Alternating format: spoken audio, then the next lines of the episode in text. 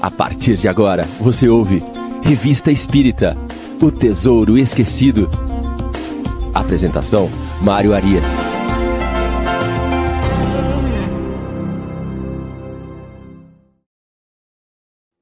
Olá, amigo ouvinte da Rádio Idefran. Estamos de volta com o programa Revista Espírita O Tesouro Esquecido.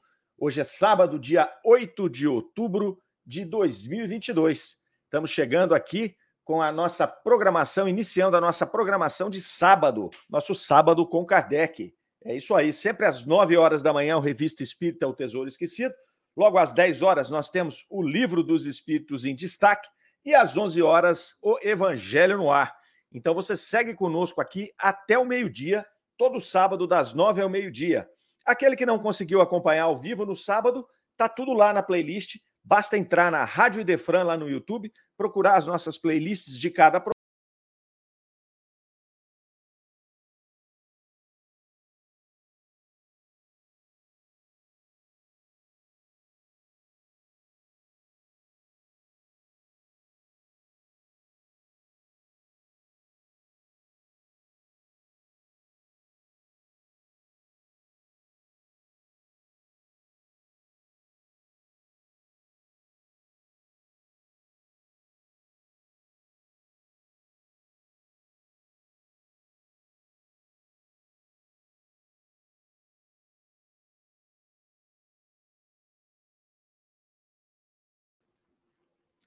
Opa, voltamos, voltamos. Um probleminha técnico aí. Dizia que todos os episódios do, dos nossos programas estão disponíveis no nosso canal do YouTube. Então basta que você vá lá, você pode acompanhar desde o primeiro programa até o nosso programa de hoje, que é o programa de número 123. É, já foram 123 programas aqui falando da revista Espírita. Nós estamos seguindo cronologicamente esta revista, que na verdade é um conjunto é uma obra monumental de Allan Kardec, é, composta por 12 anos. Nós estamos aqui no mês de julho de 1860, passando artigo por artigo para que a gente não perca nada do que foi o processo de codificação do nosso mestre leonês Allan Kardec. Então é isso aí. Sem mais delongas, vamos começando o nosso programa de hoje, nosso programa de número 123. O pessoal já está chegando aqui, você que está chegando agora para nos acompanhar, o chat está aí disponível, pode trazer as suas colocações, os seus comentários, as suas perguntas. Pessoal já começa aqui dando bom dia. Quem chegou primeiro conosco aqui hoje foi o Zé Ricardo Devita, sempre com a gente aqui. Dona Irene Pimenta falando lá de João Pessoa, na Paraíba, também chegou aqui às 8h54. Reinaldo de Sarandi, Nathalie da, Ro da Rocha Wolf está aqui conosco também, Miriam Farias, Chile Rejane está dando seu bom dia lá de Poços de Caldas, Minas Gerais, Suzy Silva, Armando Caetano, a Gisele Nascimento, Karen Akari e Espiritismo Sul Canal, foi quem já se manifestou aqui. Então vá se manifestando, vá trocando ideias conosco aqui. Estamos ao vivo da Rádio Defran. Estamos aqui hoje sob supervisão técnica do nosso querido Ricardo Fadu, nosso diretor técnico, e o nosso companheiro João, que está chegando hoje conosco aí. Seja muito bem-vindo na Rádio Defran. Vamos lá. Sem mais delongas, estamos tratando aqui de um conjunto de comunicações que trata sobre os animais. É um conjunto de comunicações, está lá na Revista Espírita de 1860, no mês de junho, e nós estamos acompanhando um espírito chamado Chalet. Esse espírito trouxe o que ele intitulou ser um curso sobre os animais, a evolução, as, os espíritos, como é que os animais funcionam dentro do seu processo evolutivo, e nós estamos acompanhando aqui. Semana passada nós fizemos a introdução, falamos um pouco sobre o início desse artigo. Uh, Kardec faz uma coisa muito interessante aqui com esse espírito e com esse conjunto de comunicações, que foram várias. Kardec faz o seguinte: ele é, passa as comunicações integralmente e depois ele faz um exame crítico dessas comunicações todas que esse espírito trouxe, falando dos animais. É, nós fizemos aqui, por uma questão didática, é, uma alteração no, no, nesta sequência que Kardec fez. Então, a gente está falando cada item, cada comunicação ou conjunto de comunicações do espírito Chalet, nós já estamos trazendo, encaixando o trecho lá do exame crítico que Kardec fez, estamos colocando aqui, por uma questão didática, para ficar mais fácil né, de nós e dos ouvintes que nos acompanham, dos internautas, poderem acompanhar as reflexões de Kardec. Essas, nesse exame crítico, Kardec vai questionar alguns pensamentos do espírito, ele vai acrescentar, ele vai corrigir pensamentos desse espírito, ele vai evocar esse espírito para poder discutir com ele aquilo que ele estava ponderando e colocando ali.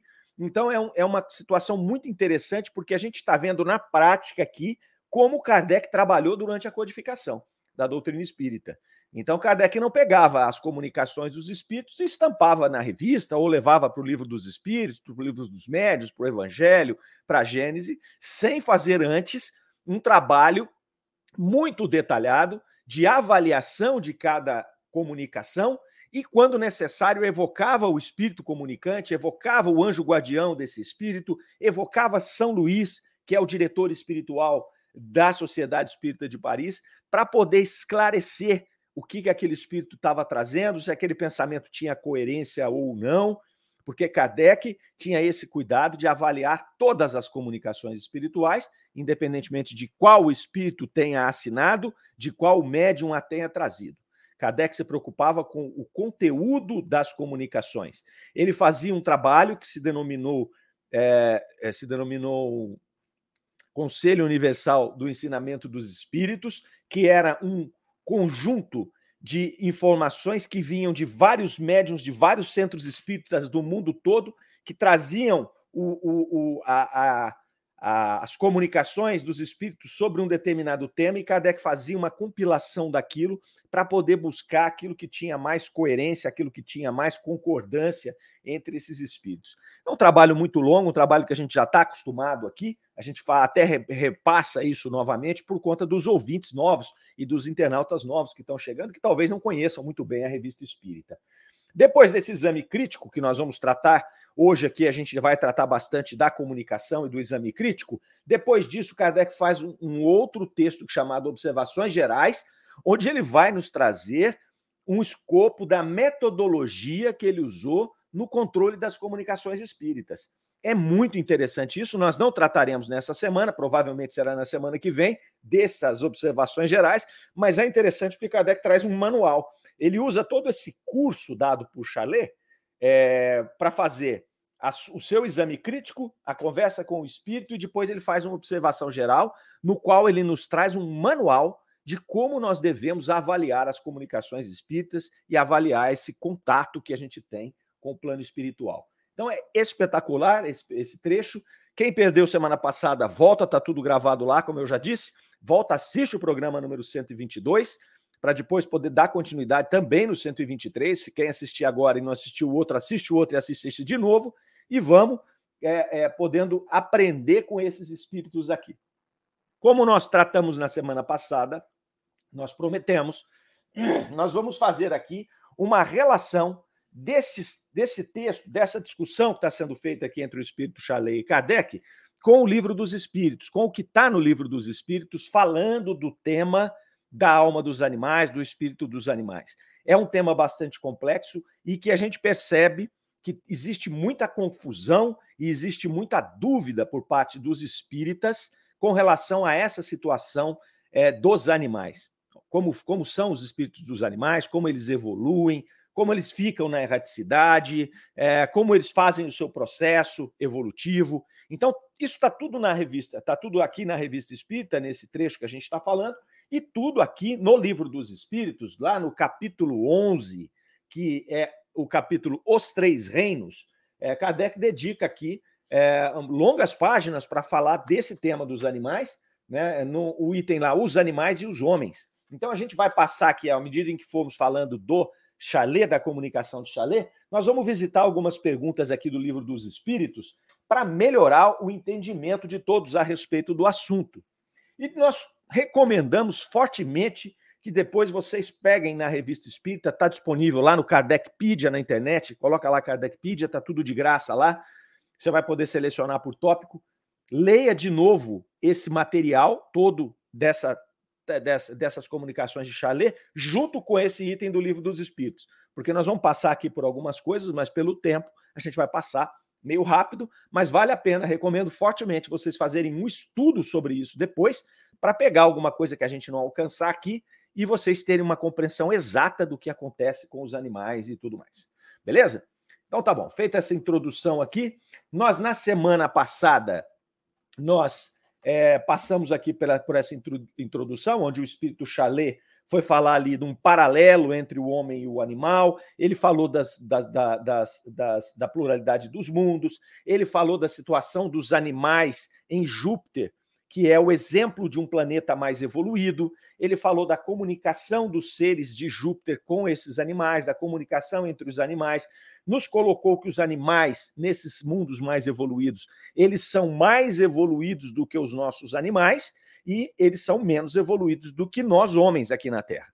Então, é um, um, um ser intermediário entre o mais inteligente, entre aspas, dos nossos animais e o homem que aqui está. Então, seria um, um, processo onde este animal, este, esse princípio espiritual que habita o animal, ele vai passar por um aperfeiçoamento nesses planos superiores para chegar lá na frente, a partir de um processo é, que ainda não fica muito bem definido na doutrina espírita, ele se transformar em um espírito, né? É, com livre-arbítrio, com razão, com consciência de si. Então, essa foi a primeira parte aqui do que nós trouxemos semana passada. Está tudo lá gravado, bonitinho. E nós começamos aqui é, falando a respeito ainda do tema da semana passada e levando aqui na, na, no livro dos Espíritos para vocês terem uma ideia de como é esse trabalho, como seria esse trabalho para vocês fazerem em casa, é, a respeito do processo evolutivo do princípio espiritual que habita nos animais, né? É, se ele funciona ou não da mesma forma em que nós vamos evoluindo aqui. Então, nós temos a pergunta 601 do Livro dos Espíritos, que vai nos dar um esclarecimento sobre esse tema, sobre esse tópico aqui. Então, essa pergunta é assim: ó, os animais seguem uma lei progressiva como os homens? Essa é a pergunta. E a resposta dos espíritos: sim. E é por isso que nos mundos superiores, onde os homens são mais avançados, os animais o são também, tendo meios de comunicação mais desenvolvidos mas eles são sempre inferiores e submissos ao homem. São para eles servidores inteligentes. Então, aí depois Kardec faz uma nota aqui dizendo: não há nisso nada de extraordinário. Imaginemos nossos animais, os mais inteligentes, o cão, o elefante, o cavalo, com uma conformação apropriada aos trabalhos manuais, que não poderiam fazer sob a direção do homem. Então, aqui, tanto a nota de Kardec como a resposta dos espíritos nos mostra que essa lei evolutiva segue mais ou menos a mesma rota, né? Que lá desde os vegetais, dos animais, até chegar no caso do homem, que estamos sempre evoluindo aqui. E aí a gente vai ver as diferenças agora no programa de hoje, ok? Bom, começa então o Charlet no item 3 das comunicações dele. Então, nós tratamos semana passada do item 1 e item 2 e do exame crítico de Kardec. Agora estamos no item 3. No item 3, ele vai falar da questão da comunicação com esses animais, que nos mundos superiores, ela, no máximo, a mais severa dela, delas, da, da, das comunicações, dar-se-ia através da palavra. Porque ele já nos orientou na semana passada, e Kardec concordou com ele, que tinha elementos de outros espíritos que concordavam com essa hipótese, de que a comunicação, na maioria das vezes, ela uma comunicação por pensamento. O animal e o homem desse mundo superior, eles se comunicam quase que por pensamento. Então, esse animal que é o auxiliar do homem, ele vai seguir, ele vai fazer o trabalho dele lá, sem necessidade de grandes comunicações. E que a mais severa, a mais incisiva, seria a verbal. Por que, que ele traz isso aqui? Porque, nesse, sobretudo nesse período em que existia, é, em, que, em que ele trouxe essa mensagem, é, muitas vezes a, a, essa comunicação entre os animais ela se dava a partir de pauladas, a partir de agressões. Né? Então, o sujeito era um carroceiro, ele tinha um cavalo e açoitava o cavalo até que o cavalo às vezes caísse morto. E tudo bem. E aí ele vai dizer que esse processo lá no mundo superior, no, no mundo mais evoluído do que a Terra, ele não é permitido mais, ele não é concebido mais. E ele faz ainda uma ressalva, dizendo que nós aqui na Terra nós estamos evoluindo também nesse quesito. Então, ele vai mostrar essa evolução constante que é a do planeta Terra, naturalmente. Nós não ficamos parados e nem retrogradamos. Nós vamos sempre evoluindo. Então, ele vai dizer que agora já começam a existir leis, e aqui ele está falando lá em 1860, começam a existir leis contra maus tratos de animais. Então, ele coloca isso como uma evolução. Ele coloca isso como um processo evolutivo da humanidade aqui, é esse processo de proteção aos animais ali. É, e aí ele vai falar que é, nesse ínterim que a gente citou aí, na questão, por exemplo, do carroceiro açoitando o animal, né, ele vai dizer que mais feliz é o animal que está sendo açoitado do que aquele que o está açoitando. Porque aquele que o está açoitando, ele tem a responsabilidade, ele é o ser mais evoluído. Então, caberia a ele né, não fazer esse tipo de coisa, caberia a ele exercitar a compaixão para com o animal. Até porque o animal não tem esse processo de inteligência, de consciência para poder exercer qualquer tipo de compaixão. O animal ele age puramente por instintos. Então ele vai falar aqui que há um progresso na moral do animal, né? E que esse animal ferido pelo carroceiro, ele é muitas vezes estará numa condição mais tranquila e feliz do que o seu carrasco. Ele coloca isso aqui né? E, e aí ele vai falar que esse animal ali ele tem uma recompensa por haver suportado uma vida cheia de torturas. Né? Ele vai colocar essa situação aqui. Aí Kardec já vai lá no exame crítico, que a gente vai trazer aqui, colocando um questionamento para esse espírito, porque esse espírito tinha dito lá que é, é, o, o, animal antes era mais rebelde ao homem do que no momento em que ele estava trazendo a comunicação. E aí Kardec questiona, Kardec fala: olha, é, não vejo essa diferença do animal ter evoluído na questão da rebeldia, né? porque o animal evolui a partir do contato com o homem. Então, se você adestra um animal, se você adestra um cão, por exemplo, você adestra um cavalo, ele vai se tornar mais dócil. Mas se você o deixa novamente na natureza, aos poucos ele vai retornando àquela, àqueles instintos animais que ele tinha, né? De caçar, de, de enfim, é, de, de, de ficar é, distante do ser humano. Então, Kardec questiona essa situação aqui, né, dizendo que essa evolução dos animais ela sempre se dá de fora para dentro, ela se dá a partir do meio, do que acontece com, com, com, com o animal no meio. Né? Uma vez que o animal não tem livre-arbítrio, ele não tem consciência de si. E aí nós vamos na pergunta 602 para ver o que, que os espíritos nos falaram sobre isso. A 602. Os animais progridem como o homem pelo fato de sua vontade ou pela força das coisas. E os espíritos nos dizem, pela força das coisas. Por isso, para eles não há expiação. Então, olha que resposta interessante. Os animais não espiam. Os animais não têm provas para passar, assim como nós, porque ele não tem consciência de si. Ele age a partir do instinto. Então, todo o processo evolutivo do animal se dá, como os espíritos aqui disseram, pela força das coisas se dá do externo para o interno. Então, não existe lei de causa e efeito para um animal. Né? Se ele não tem consciência do que ele está fazendo, é, tudo que ele faz é por instinto. Então, isso não traz para ele situações que ele tenha que espiar no futuro. Então, se um animal mata um outro animal ou ataca um ser humano, ele está fazendo a partir do instinto, ele não está fazendo isso com consciência do que ele pode fazer. Né? Então, é o instinto, o instinto de sobrevivência, instinto de preservação, é o instinto é, de proteção da prole, é o instinto de, de se alimentar, é o instinto natural dele de ser mais feroz ou não. Isso tudo faz parte do processo evolutivo, onde ele vai, a partir da expressão desses instintos e do que acontece, das consequências que acontecem né, a cada processo desse, e dentro de cada encarnação desse animal ali, em cada experiência que ele tem, naquele corpo daquele animal, depois em outras espécies de animais, ele vai, construindo um arcabouço de inteligência, um, arcabouço de experiências, de vivências, que vai propiciando ele dar o próximo passo na evolução espiritual. Até que ele complete esse processo dentro do planeta Terra, né? Nós estamos aqui dando o exemplo do planeta Terra, depois ele vai, como o Espírito nos explicou e nós trabalhamos semana passada, muitas vezes ele vai se expressar, ele vai encarnar em planetas mais evoluídos, onde os animais já têm processos mais evoluídos do que os nossos aqui, e dá continuidade aí na sua evolução espiritual. Então é assim que os espíritos vão nos mostrar aqui. Kardec reforça, então, para o espírito de Chalé, que os animais não têm consciência. Então, o que ele chamou aqui de evolução moral dos animais tem que ser estudado e tem que ser colocado de maneira relativa. né? Porque nós aqui nós temos uma evolução moral a partir dos nossos erros e acertos, da lei de causa e efeito e dos processos de prova e expiação que nós estamos submetidos. Né? Então, nós temos consciência do mal que fizemos, né? mesmo que a gente não saiba o que foi, nós temos consciência aqui em nós né, que você fez alguma coisa lá que precisa ser corrigida de cá. E você fez conscientemente. É muito diferente. Um ser humano matar outro e um animal matar outro. O animal vai matar por instinto. O animal vai matar para sobrevivência. Muitas vezes, o ser humano vai fazer esse processo sabendo intrinsecamente que não deveria fazer. É onde vai gerar um processo expiatório ali. Né? É, depois ele vai falar lá da alma dos animais.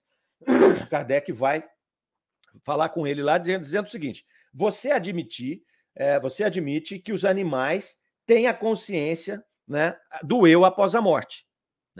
Então Kardec vai questioná-lo a respeito disso, porque ele lá no item 3 ele falou a respeito disso, que os animais trazem a consciência, por isso que ele tinha naquele processo que ele estava lá sofrendo, no caso do cavalo, do exemplo, ele tinha consciência que era alguma coisa errada que ele fez. Kardec diz: não, não você está errado.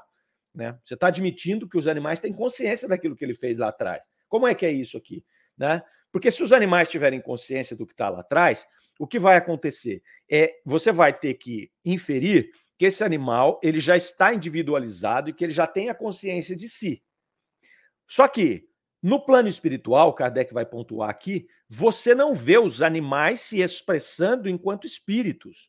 Não existem relatos de espíritos de animais na erraticidade no plano espiritual. O Kardec vai questionar né, Chalé a respeito disso. E, e aí ele ainda fala, porque se houvesse, nós teríamos espíritos das ostras, espíritos de todos os animais lá, do cavalo, daquela coisa toda. E aí o Chalé, ele se corrige. Ele fala: não, eu, realmente eu estava errado.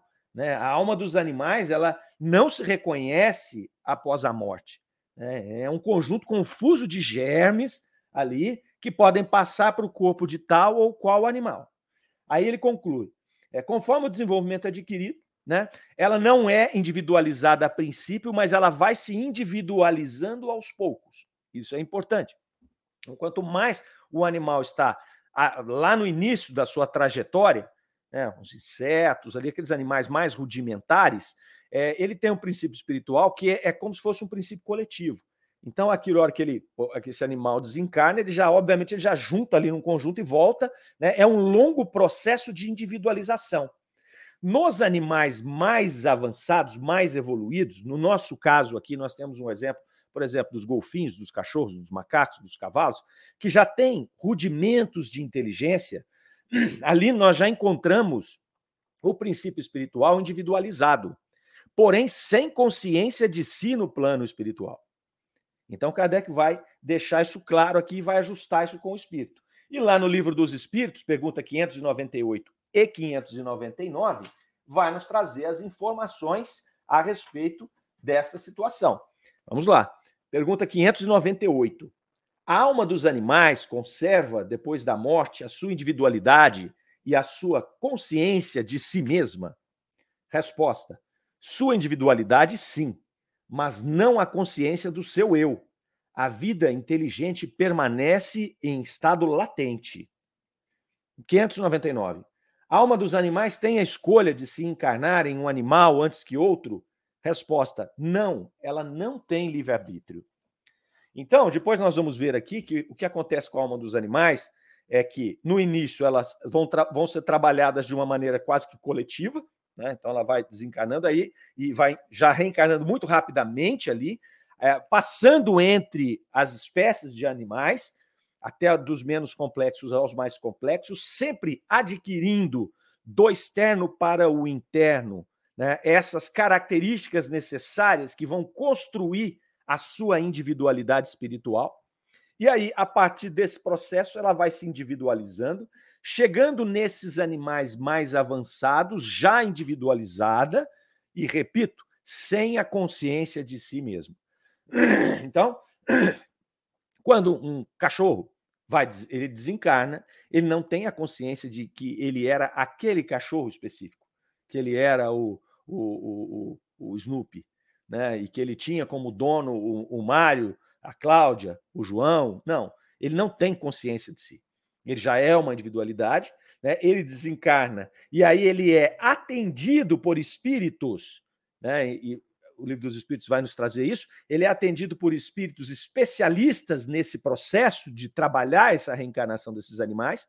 Ele vai ter uma reencarnação rápida, na medida do possível, eleita por esses espíritos especialistas, e, portanto, ele não tem a condição de escolher as suas provas, tampouco de espiar processos que ele não tem consciência daquilo que ele fez.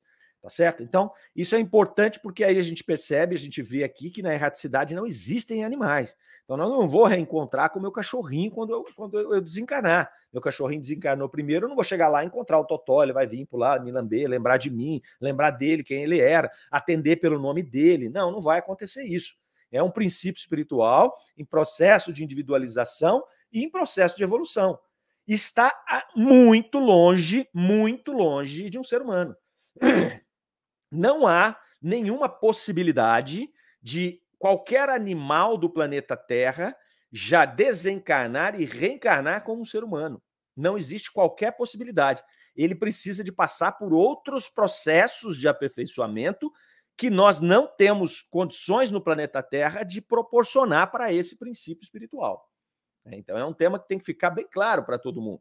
Né? Porque hoje a gente dá uma importância, e não tem nada errado nisso, na questão dos animais, dos pets, daqueles animais que convivem conosco. Nós falamos até da, das famílias multiespécie que estão sendo formadas hoje, até juridicamente, né? mas nós não podemos nos não podemos misturar o assunto e imaginar que um cachorro vai desencarnar e vai encarnar como ser humano na, na próxima encarnação. Tampouco que ele vai ter consciência dele desencarnado no plano espiritual. Kardec deixa claro aqui que existe uma erraticidade, mas ela é diferente da erraticidade do espírito que já tem consciência de si, certo? Hum, e, e que é muito rápido o processo de reencarnação desses animais ali. Então, é, ele vai dizer lá que a alma dos animais não se reconhece após a morte, né, um conjunto confuso ali, e que vai ser reaproveitada imediatamente para poder dar sequência no seu processo evolutivo, certo? Até aí tudo bem? Vamos ver quem está chegando com a gente aqui. Tati Oliveira, né? Falou conosco às 9 e 06 é a Marley Caprioli está aqui desejando a todos um bom dia com muita paz. O Jean Júlio, nosso grande amigo, querido amigo da USE, está aqui nos lembrando que hoje nós teremos no YouTube da USE, canal da USE Franca, o Arthur Valadares no YouTube. Depois você passa para nós aí, Jean, é, por favor, o horário que a gente faz aqui o serviço para todo mundo novamente. Né? A Gisele dizendo que o tema é muito interessante e a Marisa Arruda também dando o seu bom dia. Fale conosco aí através do chat e vamos aí, vamos que vamos, que o tema de fato é quente. Ah, muito bem. Depois vem o item 4, a comunicação número 4 do Espírito Chalé, onde ele vai falar da metempsicose, é outro tema importante. Kardec dedica um item dentro desse mesmo capítulo que nós comentamos aqui no Livro dos Espíritos para falar sobre metempsicose. Né? metempsicose seria o fenômeno em que um espírito humano poderia reencarnar em um animal. Então, Kardec vai deixar muito claro aqui que isso não é possível, é uma impossibilidade, porque seria a retrogradação da alma, a retrogradação do espírito, e o espírito não retroage. Né? Então você não tem, em hipótese nenhuma, a condição de um espírito que já chegou na, na situação de ser humano, que já tem consciência de si, que já tem livre-arbítrio, que já está submetido à lei de causa e efeito e a processos expiatórios, é, ao livre-arbítrio, esse, esse espírito já não tem como voltar à condição de um princípio espiritual animando o corpo de um animal.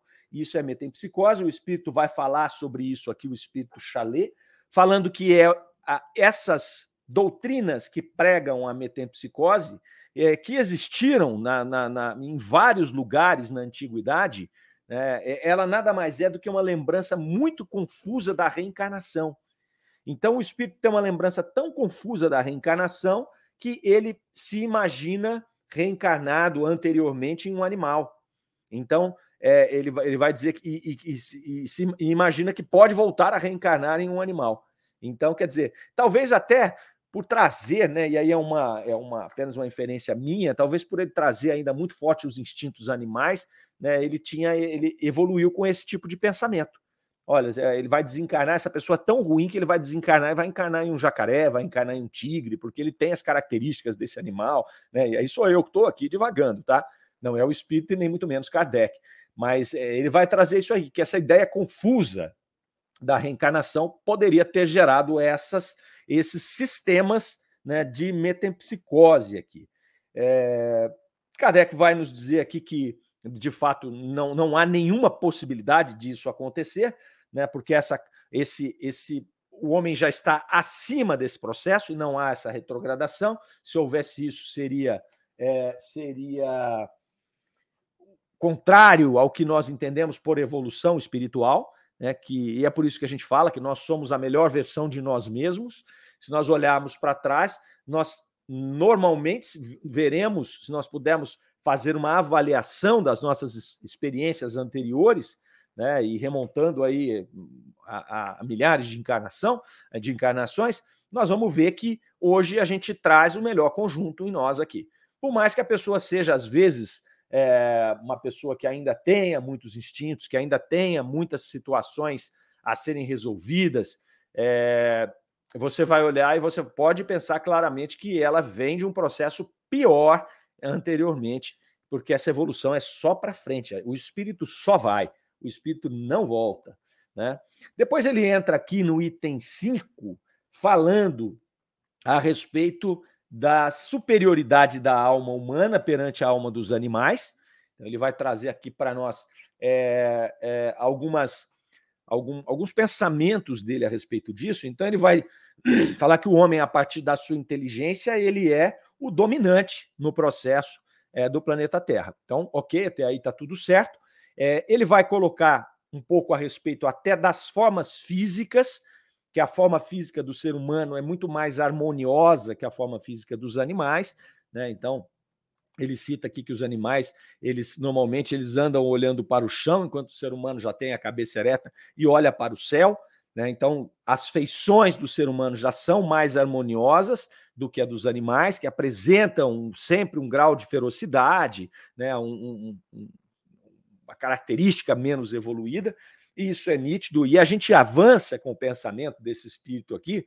Nós já tivemos oportunidade de estudar várias vezes aqui informações de pessoas a respeito dos espíritos mais evoluídos, né? sobretudo algumas informações a respeito dos anjos guardiões. Então, a pessoa, quando vai descrever que esteve em contato com o espírito mais evoluído, ou com o seu anjo guardião, que necessariamente é um espírito mais evoluído, ela nos mostra que esse espírito ele tem as feições muito mais harmoniosas do que as nossas normais aqui. Então, à medida em que, na medida em que nós vamos nos distanciando dos animais, a nossa feição também vai se modificando. O, no, o, nosso, o nosso corpo físico vai se sutilizando. Se nós olharmos hoje, se um espírito superior, de um mundo superior, olha para nós, seres humanos, ele vai enxergar muito de um animal aqui porque nós estamos ainda muito próximos desse processo em que nós fizemos esse salto evolutivo. Né? Estamos talvez mais próximos do animal do que do espírito puro. Então, é natural que esses espíritos muito evoluídos, ao olharem para nós, identifiquem em nós características ainda muito parecidas com características de animais. Então, à medida em que a gente vai evoluindo, a gente vai se sutilizando. O espírito cita isso aqui, né, sobre essa questão da afeição, né, dessa dessa sutilização, dessa harmonização do nosso aparelho físico. É, ele vai falar aqui da questão da, da forma como nós evoluímos, e aí é interessante, porque ele vai dizer que os animais, eles têm as suas espécies, eles têm uma variedade infinita de espécies de animais, né, desde os animais mais simples, aquela questão dos insetos ali, até os animais mais complexos, onde nós temos os mamíferos ali que já têm, já demonstram essa inteligência fragmentada. Então ele vai mostrar para nós que existe essa enormidade de variedades, enquanto que o ser humano, ele é uma espécie única, né, que é o ser humano, e que o que nos diferencia é a nossa expressão espiritual. Então, acho bastante interessante. Kardec vem concordar com o espírito nessa colocação dele, né, de que os animais, como eles evoluem de fora para dentro, é pelas experiências das vivências, né? a partir do momento em que ele não tem consciência, não tem livre-arbítrio, é, ele precisa de ter essa variedade de experiências para poder adquirir essas características necessárias para a sua evolução. Né? No caso do ser humano, como a nossa evolução ela já se dá é, também de fora para dentro, mas ela se dá mais de dentro para fora, ou seja, a partir do momento que a gente vai tomando consciência daquilo que nós podemos ou não podemos, usando o nosso livre-arbítrio, sofrendo expiações a partir da lei de causa e efeito por atos que nós cometemos, é, nós já não precisamos dessa variedade de espécies para poder adquirir essas características evolutivas. É, então, nós temos uma espécie só né, e nós vamos aí nos diferenciando pela inteligência. E o Espírito cita assim: se você pegar um conjunto de cavalos, né, ou um conjunto de macacos, é, seres, animais da mesma espécie, você vai ver que o, o nível de inteligência deles é muito parecido. É muito parecido. Às vezes a gente fala, ah, tem um, um, um cachorro que é mais inteligente que o outro, tudo, mas é tudo muito parecido. Se você provavelmente treinar aquele outro desde pequenininho, ele vai acabar ficando tão inteligente quanto aquele primeiro. Sobretudo dentro das mesmas raças. Porque citando aqui os cavalos menos, mas citando os cachorros, você tem várias raças de cachorro também. Então você tem subdivisões ali. Então você tem cachorros que são mais dóceis e cachorros que são mais agressivos. Então são características daquela raça. Mas quando você pega uma raça só, eles são muito parecidos. Se você pegar o cachorro Doberman, o, o, aquela, aquela raça Doberman, e, e, avaliar todos os indivíduos dessa raça, você vai ver que eles são extremamente parecidos no seu comportamento e tudo mais. Né? E aí o que vai interferir no processo de comportamento desse animal é o treinamento que ele tem, a interação que ele tem, a situação de vida. Se ele vive mais afastado do ser humano, ele tende a ser mais selvagem, mais agressivo. Se ele vem desde pequeno tendo contato com o ser humano, é o externo que está fazendo com que ele modifique o seu temperamento, o seu comportamento natural ali.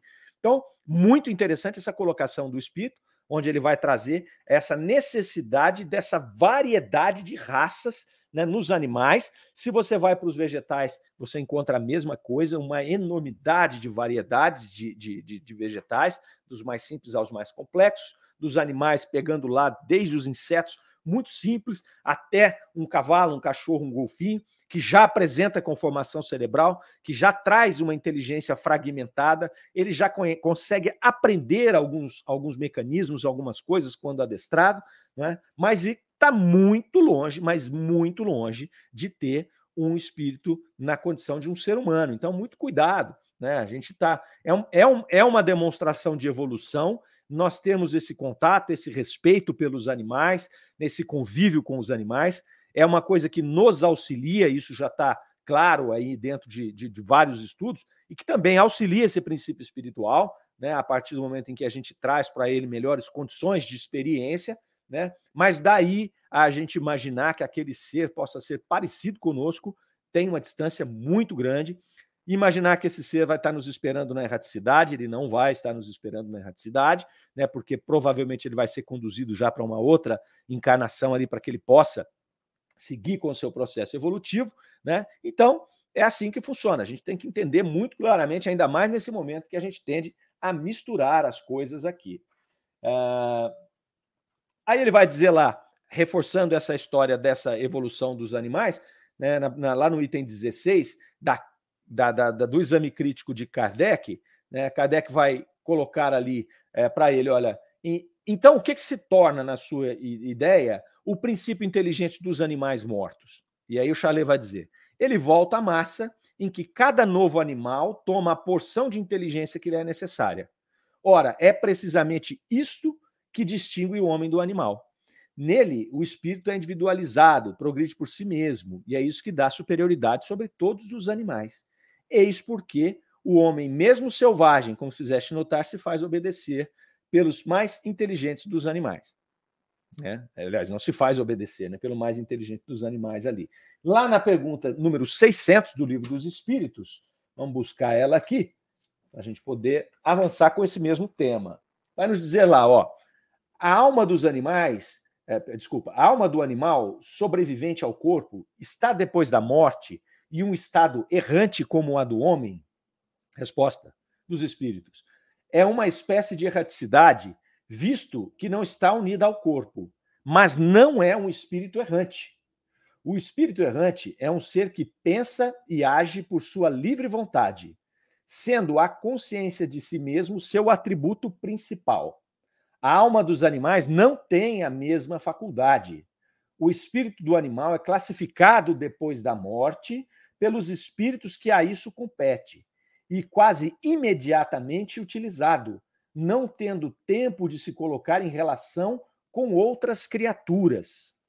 Então está tudo aqui, tudo detalhado, tanto nessa comunicação e nessa conversa de Kardec com Charlet, como no livro dos Espíritos. Está tudo muito bem claro o que acontece nesse processo aí. Pois bem, depois o Espírito Chalet, ele começa a devagar. Ele começa aqui, ele, ele vem vindo bem, né, com erros e acertos aqui até agora na sua comunicação. Depois ele dá uma descambada. O item 678 é uma viagem astral, ele, ele mistura um monte de coisa, ele começa né, a, a fazer um, uma, uma, confusão danada ali na comunicação dele. A Kardec vai depois fazer as correções necessárias e vai dizer a ele, falou, olha, desse trecho aqui, eh, você se perdeu aqui naquilo que você vinha se propondo a fazer. Né? Então, você vinha se propondo a discutir sobre essa questão da evolução dos animais, e aí ele começou a viajar. Lá no item 9, ele vai começar a falar do processo da gênese, da gênese humana, né, da gênese dos animais. Então, ele também continua misturando tudo, ele começa a usar a imaginação dele ali. E é interessante, porque depois, na, no exame crítico do item 9, é, Kardec começa falando assim: olha, nesta passagem, Chalet parece ter sido arrastado pela imaginação, pois o quadro que faz da degradação moral do animal é mais fantástico do que científico. Né? E aí ele vai discorrer, Kardec dizendo que o animal é feroz por necessidade, porque ele fez uma bagunça toda no pensamento dele, o espírito, né? E Kardec vai dizer aqui que a ferocidade do animal ela vem de uma necessidade, de um instinto de sobrevivência. Né? E ele lá ele quis colocar, ele misturou um pouco, dizendo que essa ferocidade ela traz coisas do passado, da consciência, que o animal tem consciência do que faz, do que é certo, do que é errado. E aí Kardec vai dizer não, isso são, são instintos, tanto que cada espécie tem uma é, é um, um, processo, uma gradação desses processos instintivos aí. Né? Então, é, é, ele vai colocando aqui, corrigindo esse raciocínio do espírito para que não fique nada ali é, é, mal entendido. Mal entendido. Então, aí, Kardec vai, ainda nesse mesmo item que ele vem corrigindo o espírito, ele vai falar: ó, o que pensa Chalet dessas colocações que eu fiz ali? E aí, olha o que o espírito vai falar para Kardec: olha, só posso aprová-las. Eu era um pintor e não um literato ou um cientista. Por isso, de vez em quando, eu me deixo arrastar pelo prazer novo para mim de escrever belas frases, mesmo em detrimento da verdade. Olha só, Kardec começa a ouvir aquelas dissertações, todas desse espírito, várias comunicações, falando da alma do, dos animais, da, da evolução dos animais e tudo mais. Só que ele começa a separar os feijões ali. Ele começa a catar feijão. Quem usa essa expressão é o professor Cosme Massi, lá de Curitiba. Né? Ele fala: a gente tem que, numa comunicação espírita, numa obra espírita, catar feijão. Então você tem que separar. Como é que você faz feijão? Você não pega o feijão, abre o saco e joga na panela. Não, você separa ali. Então você separa o que é feijão bom, o que é feijão estragado, o que é pedra que pode ter passado na máquina, o que é soja que pode estar misturada com feijão. Então você vai separando. É assim que a gente faz, né? Desde que começamos a, a, a consumir o feijão. Você separa, né? Aquilo que é bom, aquilo que você vai consumir como feijão, daquilo que não é. Né? Depois que você terminou de separar, você pega o feijão bom, põe para cozinhar, você pega aquilo que você separou. Eu dei o exemplo aqui: pode ter grãos de soja junto com o feijão. Então você separou, você pode fazer uma salada com aquela soja, ou seja, você ainda aproveita. E aquilo que é pedra, você joga fora, você descarta, você não vai consumir aquilo. Numa comunicação espiritual, numa obra espírita, é a mesma coisa. Você tem que separar o conteúdo daquela obra. Não dá para a gente pegar uma comunicação ou um livro espírita que não tenha sido feito esse processo, e hoje se faz muito pouco isso, por uma série de razões que a gente já comentou aqui, e achar que tudo que veio daquele espírito é verdadeiro ou tudo que veio daquele médium é verdadeiro. Porque o espírito normalmente traz coisas verdadeiras e o médium ele tem uma moral ilibada e blá blá blá. Não, nós já falamos do, da complexidade do processo mediúnico. Nós já falamos que os espíritos, em sua grande maioria, não estão ainda na condição de espíritos puros, de espíritos elevados. Então, eles podem trazer opiniões deles que não condizem com a verdade. Então é por isso que Kardec tinha esse cuidado. E quando você pega um espírito como esse de Chalet, é interessante porque ele mesmo diz: olha, não, você está certo. E ele vai dizer: olha, eu não sou um cientista, eu estou trazendo isso aqui. Provavelmente esse espírito ele gosta muito do tema. Ao desencarnar, ele tomou, ele foi estudar esse tema, então provavelmente ele, ele conversou com vários outros espíritos, ele teve acesso a material de estudo, que a gente não sabe aqui de que forma que é feito isso lá no, no plano espiritual, e ele formou, que ele disse aqui, um curso sobre os animais para trazer para nós. Agora, cabe a nós fazer a seleção daquilo que deve ser aproveitado e daquilo que não serve, não deve. E aí esse espírito ainda continua nesse mesmo trecho, falando assim, ó, aliás, este erro que eu cometi de devagar, de, de sair do tema, de fantasiar, não poderia ser prejudicial aos olhos de gente esclarecida, que o notaria facilmente. Para os ignorantes, passaria desapercebido. Né? Contudo, eu concordo que errei. Agi levianamente. E isso prova até que ponto deveis controlar as comunicações que recebeis. O próprio Espírito falando isso. E aí a gente vai fazer algumas reflexões. A gente vai refletir o seguinte: olha, por que, que a espiritualidade, os espíritos, nosso anjo guardião, a, a espiritualidade maior, que estava conduzindo ali o processo é, da, da, da, chegada dos, dos espíritos, é, do, do, do, da grande invasão ali dos espíritos é, é, naquele processo da codificação da doutrina espírita, por que, que deixavam trazer essas informações? Deixavam porque no, aquele era um processo pontual, onde tinha ali uma pessoa como Kardec, aquele grupo da Sociedade Espírita de Paris, aquele grupo de pessoas que estavam preparadas, que haviam sido preparadas, inclusive no plano espiritual, para receber essa missão de codificar, de trazer a doutrina espírita, de espalhar ela pelo planeta. Então, eles estavam ali. Então, tinha que mostrar para eles o seguinte: esses que estão se comunicando com vocês são iguais a vocês. Então, não dá para você é, aceitar tudo o que ele está trazendo. Ele pode trazer coisas que são da ideia dele, do conhecimento dele, da imaginação dele. Então, cabe a nós fazer essa seleção. Por isso que o Espírito vai dizer: para aquele que está atento, não vai fazer diferença, porque ele vai separar aquilo que eu estou falando que está errado. E ele vai estudar sobre as coisas que eu estou falando que está certo. Quer ele saiba, quer não. Agora, para o ignorante, passa batido. Por que a espiritualidade deixa? Porque esse processo de chegada da doutrina espírita, ele foi, de certa forma, controlado. De certa forma, porque quando você abre a comunicação com o mundo espiritual, você se comunica com toda a qualidade de espíritos. Você vai se comunicar com espíritos bons mais raramente. Normalmente a gente vai se comunicar com espíritos ordinários, como Kardec classifica, que são espíritos iguais a nós, que é o mais fácil. Então imagine, aqui no planeta Terra nós temos bilhões de espíritos desencarnados na erraticidade, né, aguardando oportunidades de reencarnação ali, seguindo o seu processo. Então é muito mais fácil que esses que estão mais perto de nós, que têm mais sintonia conosco, venham a se comunicar conosco do que espíritos mais evoluídos, que têm outros afazeres e que não estão à nossa, à nossa disposição para ajudar a gente a evoluir.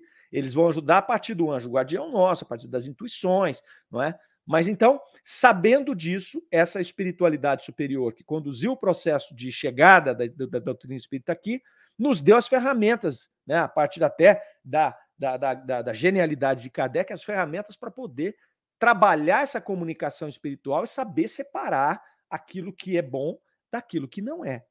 Isso é super importante a gente poder é, avaliar tá certo? De poder avaliar.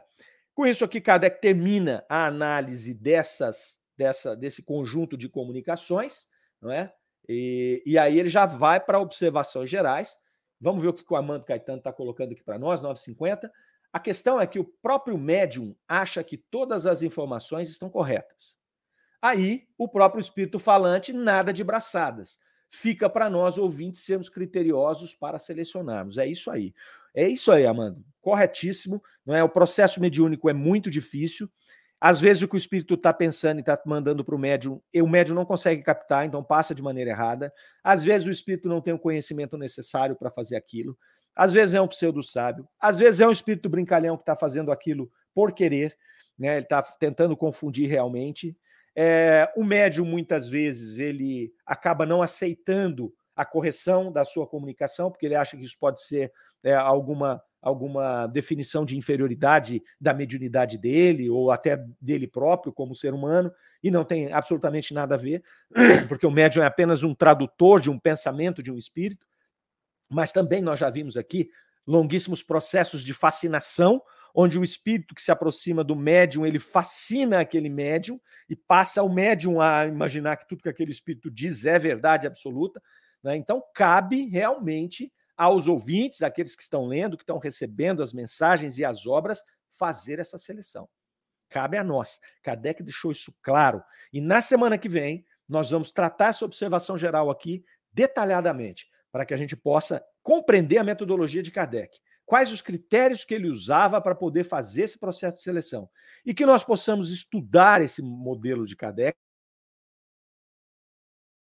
esse critério, para naquelas comunicações que muitos de nós recebemos lá nos centros espíritas e que temos que fazer avaliação. Né? A Suzy Silva está nos colocando aqui: ó, os animais selvagens são menos evoluídos que os domesticados? A domesticação seria uma contribuição para a evolução dos animais? A domesticação é uma contribuição a partir do momento que ela traz novas experiências para esse animal, certo? Os animais que não são domesticados não quer dizer que eles são menos evoluídos, eles só não são domesticados. Então é o que nós falamos. Se você pegar um conjunto de cachorros, Doberman, deixar metade deles afastado na natureza, onde ele vai ter que caçar, ele vai ter que brigar, ele vai ter que defender o território dele, e você pegar os outros, desde pequenininho, começar a, a, a, a trabalhar com ele ali, você vai ver diferença no final desse conjunto de animais daquele outro. Mas não é que eles são mais evoluídos. Nós vamos estar dando experiências diferentes para esse outro animal aqui. Né? Ao passo que esse não teve essa oportunidade.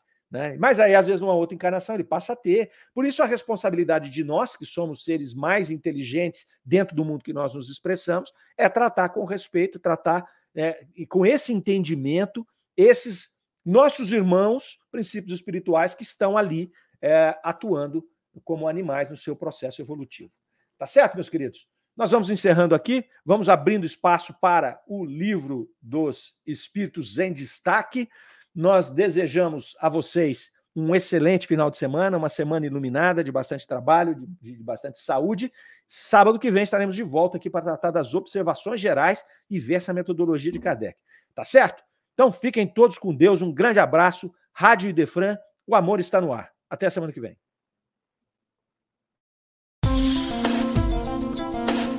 Você ouviu Revista Espírita O Tesouro Esquecido.